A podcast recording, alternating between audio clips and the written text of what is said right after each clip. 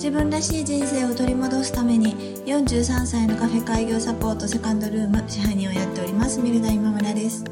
このチャンネルはカフェをやりたいという夢を25年間温め続けた私が楽しいこともへこむこともたくさんあるカフェオーナーライフをゆるゆると配信しています。本日もよろしくお願いします。今日はですね、えー、流れに抗わない生き方っていうお,、まあ、お題でお話をしようかなっていうふうに思います。ます先日私のまお客様お店のお客様が、えー、もうお引越しをされるということで、あの、お引越しにこうちょっと必要なもののお買い物に、あの、ちょっと、あの、付き合ったというか、まあ、付き添ったというか、あの、一緒に、あの、行かせていただいたんですね。で、買うものは決まってたんです。で、何件か見て、で、最終的になんか買われ、買わなかったんですよ。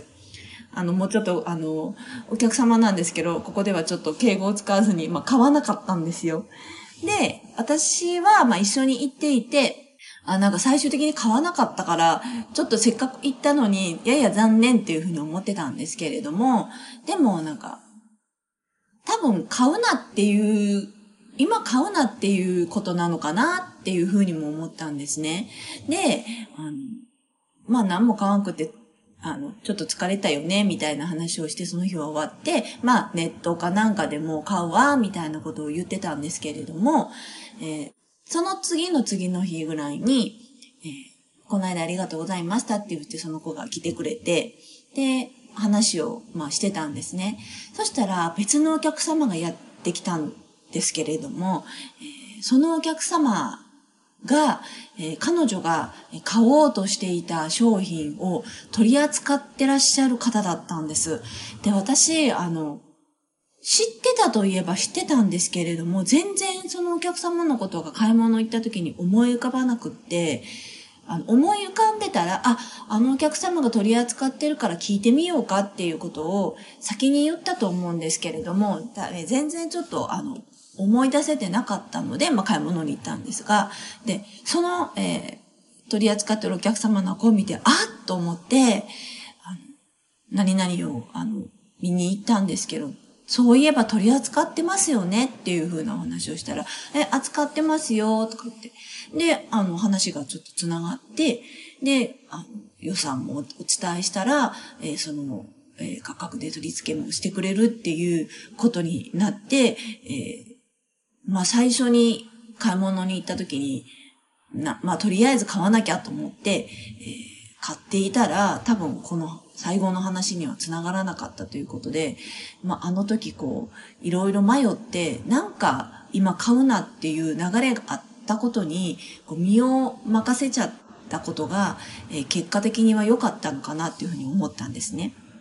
人間の進む道って、なんか常に、あの、一つじゃないじゃないですか。まあ、二つに分かれてること多いですよね。やるか、やらないかとか、続けるか、続けないかとか、なんかそういう、こう、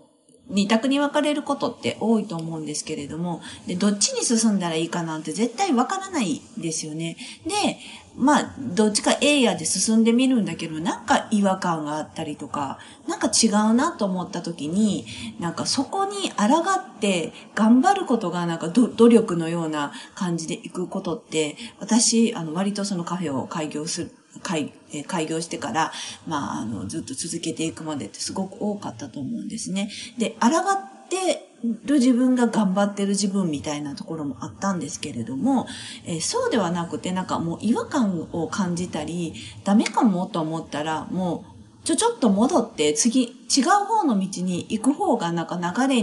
に任せてるのかなっていう気がすることが最近すごく多くなりました。で、抗ってることが努力ではないっていうのをものすごくあの感じるようになりました。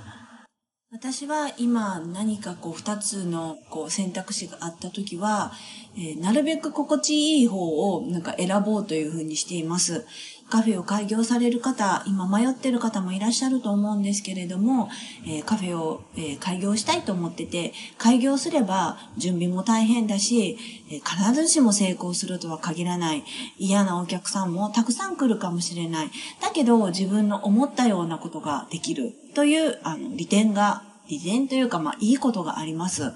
えー、もう一つ、カフェをやりたいけど、やらないという選択肢だと、まあ、危険を犯さなくてもいい。お金に困ることはない。でも、もしかしたら死ぬ前にやっぱりやっといたらよかったかもしれないという後悔が残るかもしれない。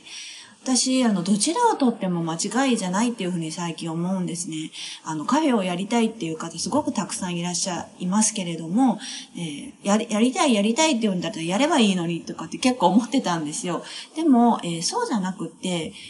ー、どちらでもいいから後悔しない方こっちの方が後悔しないだろうなとか、こっちの方が楽しいだろうなとかいう方に向かって行ってほしいなと思うんですね。で、もし違うと思ったら、その時点で戻ってまた違う方に行ったらいいと思うんです。なんかその繰り返しが結局、最終的にまあカフェをやったとかやらないという事実の上に、えー、自分が、えー